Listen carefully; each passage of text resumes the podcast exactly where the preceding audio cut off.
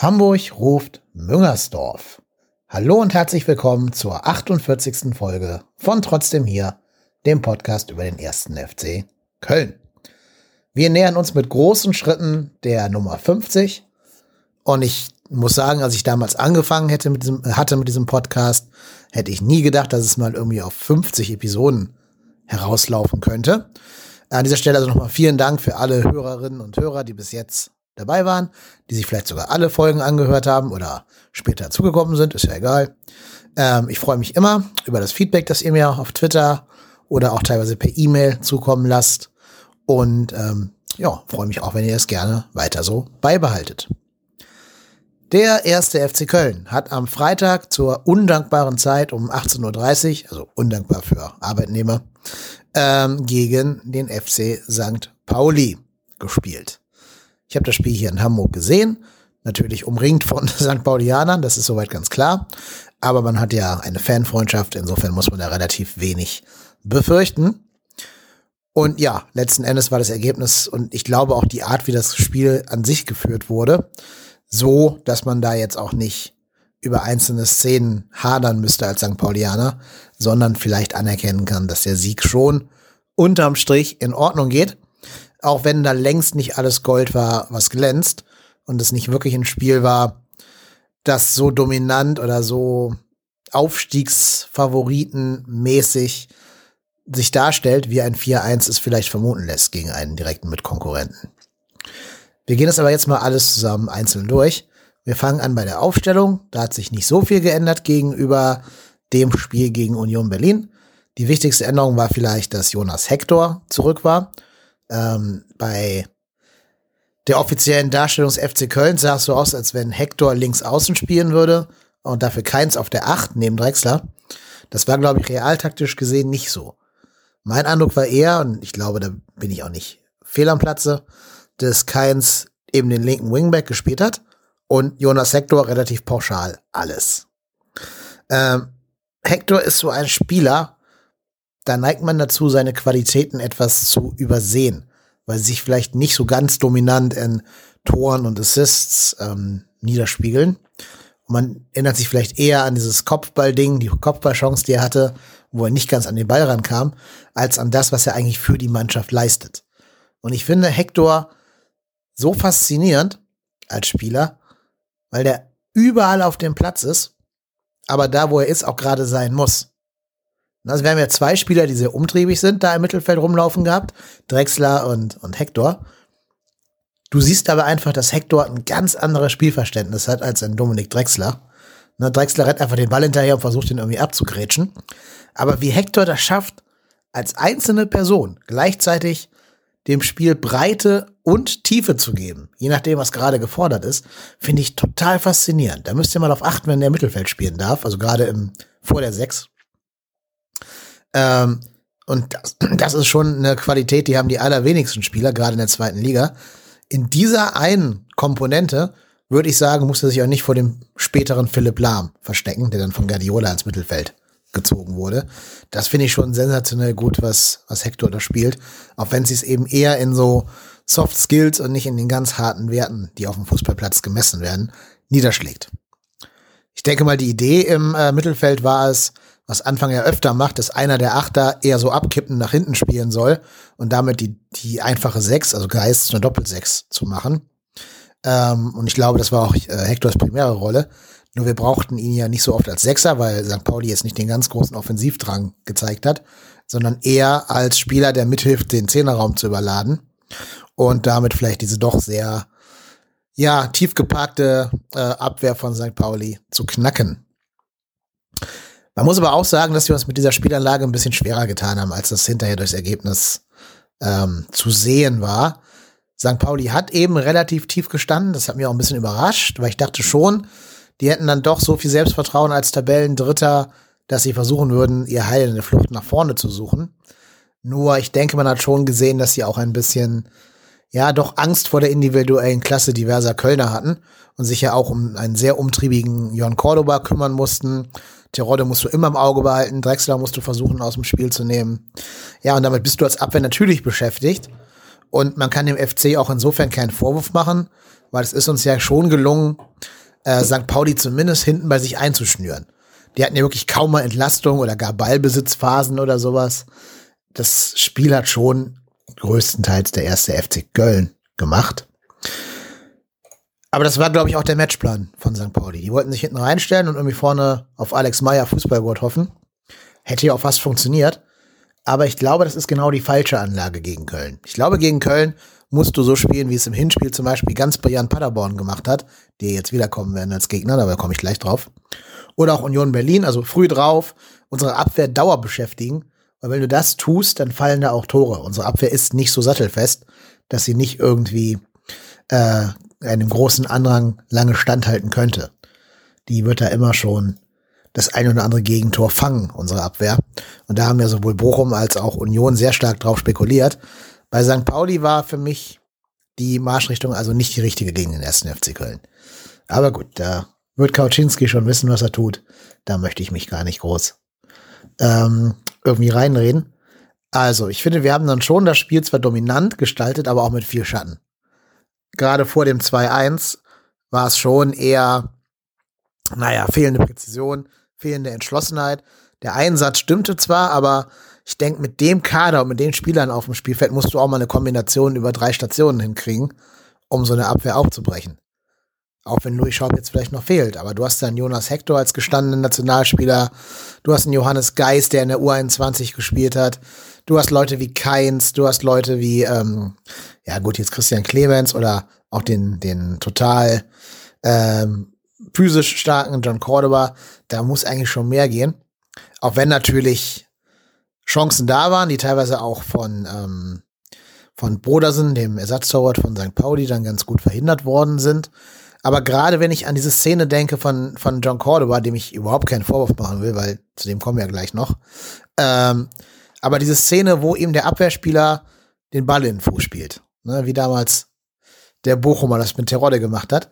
Aber dass Cordoba dann einfach auf die pure Gewalt geht und versucht den Ball mit Torwart und mit den Hoden des Torwarts ins Tor zu schießen, anstatt einfach ein bisschen zu gucken, dass sich Hector halt in den Rückraum hat fallen lassen das sind so die Momente, wo ich mir denke, da fehlt uns auch so die, ja, die nötige Cleverness, die nötige Entschlossenheit, die nötige Galligkeit und unsere Klasse wirklich mal mit Ruhe und Überlegtheit auszuspielen. Da ging es dann nur um Kraft, um Gewalt und den schnellen Torerfolg. Und das ist, glaube ich, nicht die Marschroute, die wir brauchen. Gerade weil das 2-1 gezeigt hat, wie es gehen kann. Das 2-1 war ja dann so ein bisschen der Brustlöser dieses Spiels. Danach lief es ja dann doch sehr stark in unsere Richtung.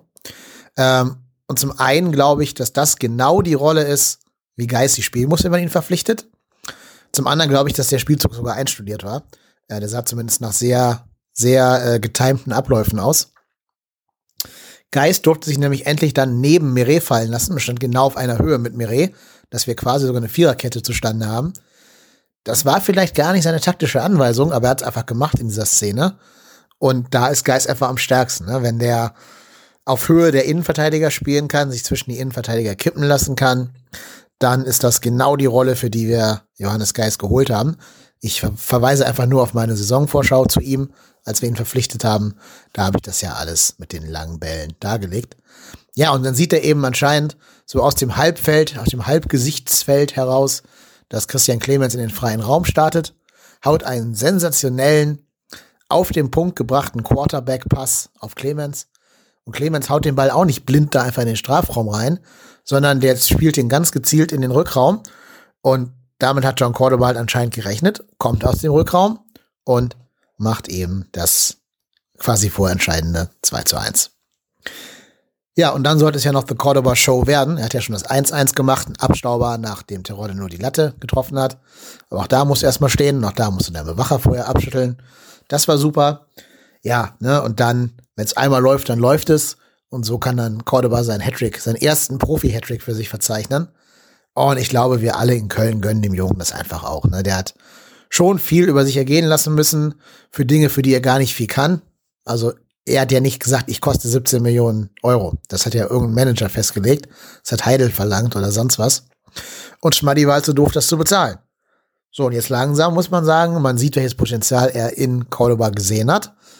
Für die zweite Liga reicht es dann auch. In der ersten Liga, naja, weiß ich nicht. Aber er wird zumindest immer ein Spieler sein, der sich voll reinhängt und der jedem Abwehrspieler so richtig Probleme bereitet und wo man es wahrscheinlich als Abwehrspieler hasst, gegen ihn zu spielen. Also allein in dieser Qualität wird er schon in der ersten Liga auch spielen und ja vielleicht auch Räume dann für zum Beispiel Anthony Modest reißen. Selbst wenn er selber dann in der ersten Liga bitte nicht mehr an Toren gemessen werden sollte, weil der wird in der ersten Liga wohl eher nicht zehn Tore schießen, die er jetzt in der zweiten Liga bereits hat. Egal, er soll es genießen. Ich gönne ihm wirklich jedes Tor. Ich glaube, das ist ein ganz lieber, netter, lustiger Typ, wenn er sich denn verständlich machen kann. Aber auch ein ganz sympathischer Junge, dem man doch irgendwie den Erfolg gönnt. Ja, wir sollten mal ganz kurz über das Tor von St. Pauli reden, das 1-1. Es war so ein typisches FC-Gegentor. Dieses Tor mehr gefühlt schon, war zehnmal die Saison gekriegt, keine Ahnung. Wir geben eine Ecke super leicht her. Da muss sich vor allen Dingen Benno Schmitz an die eigene Nase fassen, dass er sich da so düpieren lässt und diese Ecke eben hergibt. Dann nach der Ecke haben wir das Problem, dass unsere Innenverteidiger zusammen 4,20 Meter groß sind, alle drei. Und deswegen da keiner so wirklich mal einen Kopfball rausklären kann. Da reagiert Horn sogar noch ganz gut gegen den ersten Kopfball. Ja, aber dann, wenn du halt nach vorne klatschen lässt, dann steht da halt ein Alex Meyer. Und man muss auch sagen, dass Terodde, der ihm zugeteilt war, ihn laufen lässt. Ne? Also man hat gesehen, dass Terodde wohl dachte, Hector, äh, Quatsch, Horn hält den Ball fest und sich schon so ein bisschen nach vorne orientiert hat. Aber Alex Meyer hat eben dann doch diesen Stürmer-Riecher und setzt nach und hofft doch, dass der Torwart klatschen lässt. So kam es dann ja auch, zack, 1-1. Aber gut, ich gehe mal davon aus, dass wir alle ja bei Typico auf Tor Meyer gesetzt haben. Und so hat es ja zumindest für uns alle was Gutes gehabt. Mein Kneipenabend in der Otze war auch finanziert dadurch. Ähm, und insofern hat das Tor ja rückblickend, das im Endeffekt dann nicht mehr kriegsentscheidend war, ja doch was Gutes gehabt für uns, die wir auf ihn getippt haben.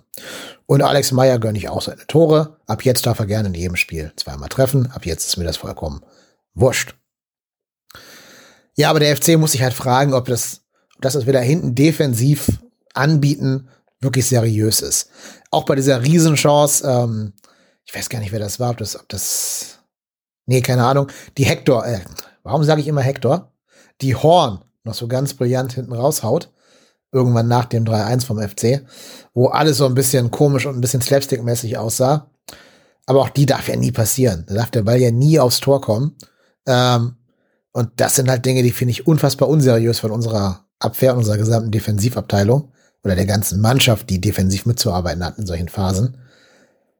Ja, und da wünsche ich mir schon, dass Lasse Sobich dann jetzt wieder richtig wettkampffit ist und 90 Minuten in sich drin hat.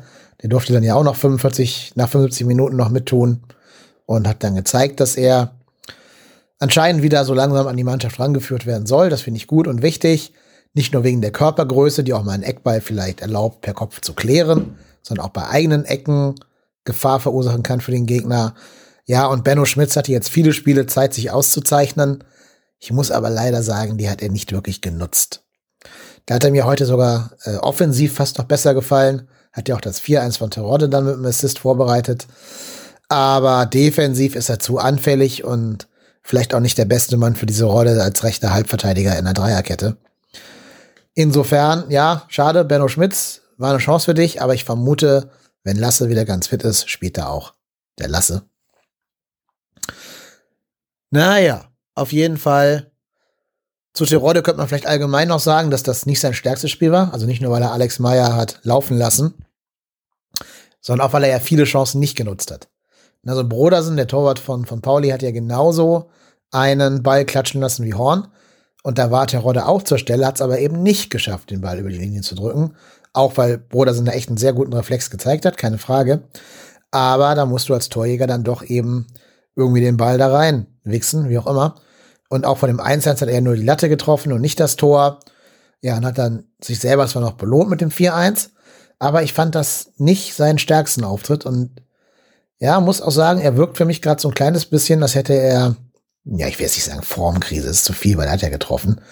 Aber als wenn er gerade zumindest die zweite Geige hinter, hinter Cordoba spielen muss. Ich gehe auch davon aus, wenn Modeste wirklich, wie man so verlauten lässt, gegen Paderborn spielberechtigt wäre und schon fit wäre für 90 Minuten, würde eher Terodde weichen müssen als Cordoba, was ja total krass ist, wenn du 23 Tore schießt oder so und dass wir dann dann überhaupt diskutieren darüber, ne? Aber ich glaube, im Moment ist tatsächlich Cordoba wichtiger für die Mannschaft, was so diesen unfassbaren Einsatz, dieses Nerven des Gegners, Räume reißen und so angeht. Ich glaube, da ist er wichtiger als der reine Finisher. Ich glaube, dieses Finishen könnten nämlich Modeste oder auch der abgewanderte Girassi oder so, die könnten das, glaube ich, nämlich auch. Da wird Terodde sich vielleicht noch umgucken müssen, wenn denn Modi irgendwann mal spielberechtigt und fit für 90 Minuten sein sollte, was wir ja alle hoffen. Ja, ansonsten kann man sagen, es war positiv, dass Markus Anfang sich getraut hat, dann mal noch äh, Nartei einzuwechseln. Habe ich jetzt schon ein paar Mal gefordert. War natürlich Pech für den jungen Mann, dass gerade in dem Spiel die Nachspielzeit auf sieben Sekunden bemessen war und nicht auf die obligatorischen drei Minuten. Vielleicht auch, weil der Spielstand zu eindeutig war. So kam man nur auf den Platz, um sich die Siegprämie abzuholen. Aber vielleicht traut sich Markus Anfang ja auch mal, ihn bei einem 3-1 zu bringen und nicht erst beim 4-1. Das wäre zumindest das, was ich mir hoffen und wünschen würde, dass Nata mal ähnliche Chancen bekommt, wie zum Beispiel Hauptmann sie bekommt, der natürlich ein Trainerspieler ist. Ne? Das merkt man schon. Also man merkt schon, dass Anfang sich eben für Hauptmann stark gemacht hat und Nata einfach schon da war. Was die Einsatzzeiten angeht. Ne? Aber jetzt, jetzt war Nata natürlich auch ein bisschen länger verletzt, jetzt ist er wieder fit. Mal gucken, ob sich das jetzt zum Positiven wenden wird. Ich bin gespannt. So, das nächste Spiel ist dann schon wieder zu so einer arbeitnehmerunfreundlichen Zeit. Wir spielen nämlich gegen Paderborn, so ein bisschen die Mannschaft der Stunde, vielleicht neben Bielefeld. Nächste Woche Freitag wieder um 18.30 Uhr. Und Paderborn ist, glaube ich, ein Gegner, den sollten nicht nur wir, den sollte die ganze zweite Liga gerade auf dem Schirm haben. Also man sagt ja immer, ein Zitat von unserem Lieblings-Uli, The trend is your friend. Und da muss ich sagen, Paderborn hat gerade mal drei Punkte weniger als Union Berlin und als St. Pauli. Und nur fünf Punkte weniger als wir, könnten am Wochenende also zwei Punkte weniger werden. Und die haben sogar ein besseres Torverhältnis als St. Pauli und Union. Also insofern, Paderborn könnte der lachende Dritte des 22. Spieltages werden. Gerade auch, weil St. Pauli gegen Aue ran muss, was natürlich auch ein schweres Spiel wird, ne? Kratzen und beißen. Ja gut, Union muss halt in Duisburg ran. Die sind 17. Jo, muss man gucken. Trotzdem, also jetzt im Moment mit der aktuellen Form würde ich am Ende der Saison eher Paderborn auf Platz 3 sehen als Union oder St. Pauli. Aber so Trends im Fußball gehen ja auch schnell. Das kann in drei Spieltagen schon wieder ganz anders aussehen. Lass die dreimal verlieren und dann sieht die Welt da auch anders aus. Aber gut, sei es wie es ist. Ähm, wir müssen gegen sie spielen und wir müssen auch in Paderborn spielen. Ich will jetzt nicht sagen Flutlichtspiel, weil ich glaube, die haben gar keine Flutlichtmasten, aber ähm, das wird ein ganz ekliges Spiel. Wenn wir uns das In ans Hinspiel erinnern, ich finde, die haben das wirklich super gemacht im Hinspiel. Ich muss den, muss alle Hüte, die ich besitze, muss ich vor denen ziehen, vor Paderborn. Wie die mit doch relativ wenigen Mitteln und als Neuling in dieser Liga, also als wieder auferstiegener ähm, Drittligist, wie die gegen uns gespielt haben, mit welcher Mut und welcher Werf, das finde ich schon ja beeindruckend. Und das werden die natürlich auch nächste Woche Freitag machen, gerade in einem Heimspiel, nicht? Also die werden uns das Leben schon ordentlich schwer machen. Wir müssen natürlich besonders auf Philipp Clement achten, der ja auch schon, ich glaube, elf Saisontore geschossen hat in 20 Spielen. Also auf den müssen wir, den müssen wir komplett an die Leine legen. Da wird vor allen Dingen Mireille als zentraler Verteidiger gefragt sein. Vor allen Dingen dürfen wir uns aber gegen Paderborn nicht den Schneid abkaufen lassen, wenn die wieder früh pressen werden. Wenn die das Rückspiel genauso angehen wie das Hinspiel, also der Hinrunde das Spiel, dann werden die wieder extrem früh draufgehen, extrem griffig sein, ex extrem giftig sein, extrem auf diese Union Berlin Mentalität gehen, also kleine Nickeligkeiten, aber die können auch einen guten Ball spielen. Die, die sind nicht nur eine Tretermannschaft, die können auch einen super guten Ball spielen, kann Union auch, ne? Aber trotzdem gibt's ja andere Vereine in der zweiten Liga. Ähm, und da sticht Paderborn mit der Spielanlage schon raus.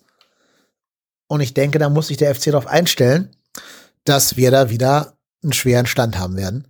Und da möchte ich dann auch bitte mal sowohl von unseren selbsternannten Führungsspielern als auch von unserem Trainerteam Lösungen sehen. Da möchte ich schon wissen, wie wir uns da gegen eine hochstehende, hochpressende Mannschaft ähm, schlagen wollen und was wir da für, für einen Plan haben und wie wir dem begegnen wollen. Ne? Also irgendwie muss es da doch eine Lösung geben, dass wir uns nicht immer nicht immer ins Boxhorn jagen lassen, wenn eine Mannschaft mal anfängt, allzu früh drauf zu gehen. Naja, ich bin gespannt. Ich glaube, das wird spielerisch gar kein schlechtes Spiel. Ich kann mir das gut vorstellen. Ich würde auch tippen, wir sehen da wieder ähnlich viele Tore wie beim 5 zu 3. Also vielleicht nicht acht Tore, aber so vier kann ich mir schon vorstellen. Vier Tore. Es kann 2-2 werden, es kann 2-1 oder ein 3-1 für äh, Paderborn werden. Kann an einem guten Tag auch ein 3-1 für uns werden, wenn wir es eben schaffen, eine Antwort gegen das hohe Pressing zu finden und vielleicht direkt effizienter sind vorne und eben nicht erst so eine so ein 30 Meter Pass von Geist brauchen, um aufzuwachen, dann wird das schon werden, denke ich. Aber schwer wird das allemal. Also das ist, glaube ich, sogar das schwerste Spiel, was wir bis zum HSV-Spiel noch haben werden in dieser Rückrunde. Ist meine persönliche Einschätzung. Und insofern ähm, täten wir gut daran, die jetzt mal ein bisschen auf Distanz zu halten. Ich finde es immer wieder faszinierend, wie eine Mannschaft 51 Tore geschossen haben kann und diese Liga nicht dominieren kann. Per Punkt. Das ist ein, ein totales Faszinosum für mich. Zeigt eben auch, dass unsere Tore sich auf quasi fünf Spiele verteilen. In anderen Spielen es nicht so gut lief. Und dass unsere Abwehr dann doch noch zu anfällig ist. Gut, das war eine vergleichsweise kurze Folge, ähm, aber ich glaube, das Wichtigste habe ich genannt. Äh, insgesamt war es ein unterhaltsames Spiel gegen St. Pauli, würde ich sagen. Zumindest die zweite Halbzeit hat durchaus Spaß gemacht, weil sie dann auch relativ ähm, entspannt anzugucken war, da wir nicht mehr so viel befürchten mussten von denen, bis auf diese eine Hallo-Wach-Szene.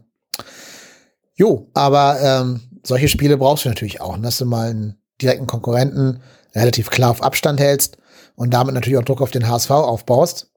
Die spielen jetzt ja am Montag dann noch gegen Dynamo Dresden in Hamburg hier. Wird auch ein schweres Spiel. Ähm, Dresden ist zwar gerade nicht ganz so gut in Form, aber ich glaube, die werden trotzdem gegen den großen Favoriten kratzen, beißen, kämpfen, treten. Sollen sie mal tun. Vielleicht gewinnen sie auch, wenn wir Glück haben, oder holen zumindest einen Punkt gegen HSV. Gewinnen glaube ich jetzt nicht, aber naja, Punkt, vielleicht, wenn wir Glück haben. Und dann haben wir ja das Spiel gegen Aue am Mittwoch vor Weiberfastnacht in der Rückhand. Und dieses Spiel sollten wir natürlich auf jeden Fall siegreich gestalten, um den Kontakt nach oben nicht abreißen zu lassen, aber auch um den die, die kleinen aufmuckenden Vereine unter uns auf Distanz zu halten. Dürfen wir bei der Betrachtung auch nicht vergessen, wir haben ja ein Spiel weniger als die, ne? Deswegen könnten wir uns da gut absetzen. Okay, wir hören uns wahrscheinlich wieder nächstes Wochenende, nachdem das Paderborn-Spiel gespielt ist, dass ich mich echt schon ein bisschen freue, wie gesagt. Und insofern kann ich nur mit dem Hinweis verbleiben, uns doch bitte auf Twitter zu folgen, Ed trotzdem hier. Gerne auch bei iTunes Rezensionen zu schreiben. Da wart ihr in letzter Zeit ein bisschen faul, liebe Hörer und Hörerinnen. Da müsste noch ein bisschen mehr kommen, dass ihr ein paar mehr Rezensionen raushaut. Denn so ein Podcast lebt ja auch davon, dass man was in die Tasten haut und da ein bisschen interagiert mit ihm. Je mehr Rezensionen es auf iTunes gibt, umso eher wird der Podcast auch von anderen Leuten gefunden, die sich vielleicht nicht auf Twitter und in Social Media rumtreiben und vielleicht gar nicht wissen, dass es den Podcast gibt, aber das Gefühl haben, dass irgendwas in ihrem Leben rund um den ersten FC Köln vielleicht fehlt. In dem Sinne, liked, teilt, retweetet, shared, äh, druckt den Podcast aus und klebt ihn euch auf die Autoscheibe. Keine Ahnung. Aber bleibt uns gerne gewogen. Hört auch nächste Woche wieder rein. Ich bin Kai Lennep und ich bin trotzdem hier.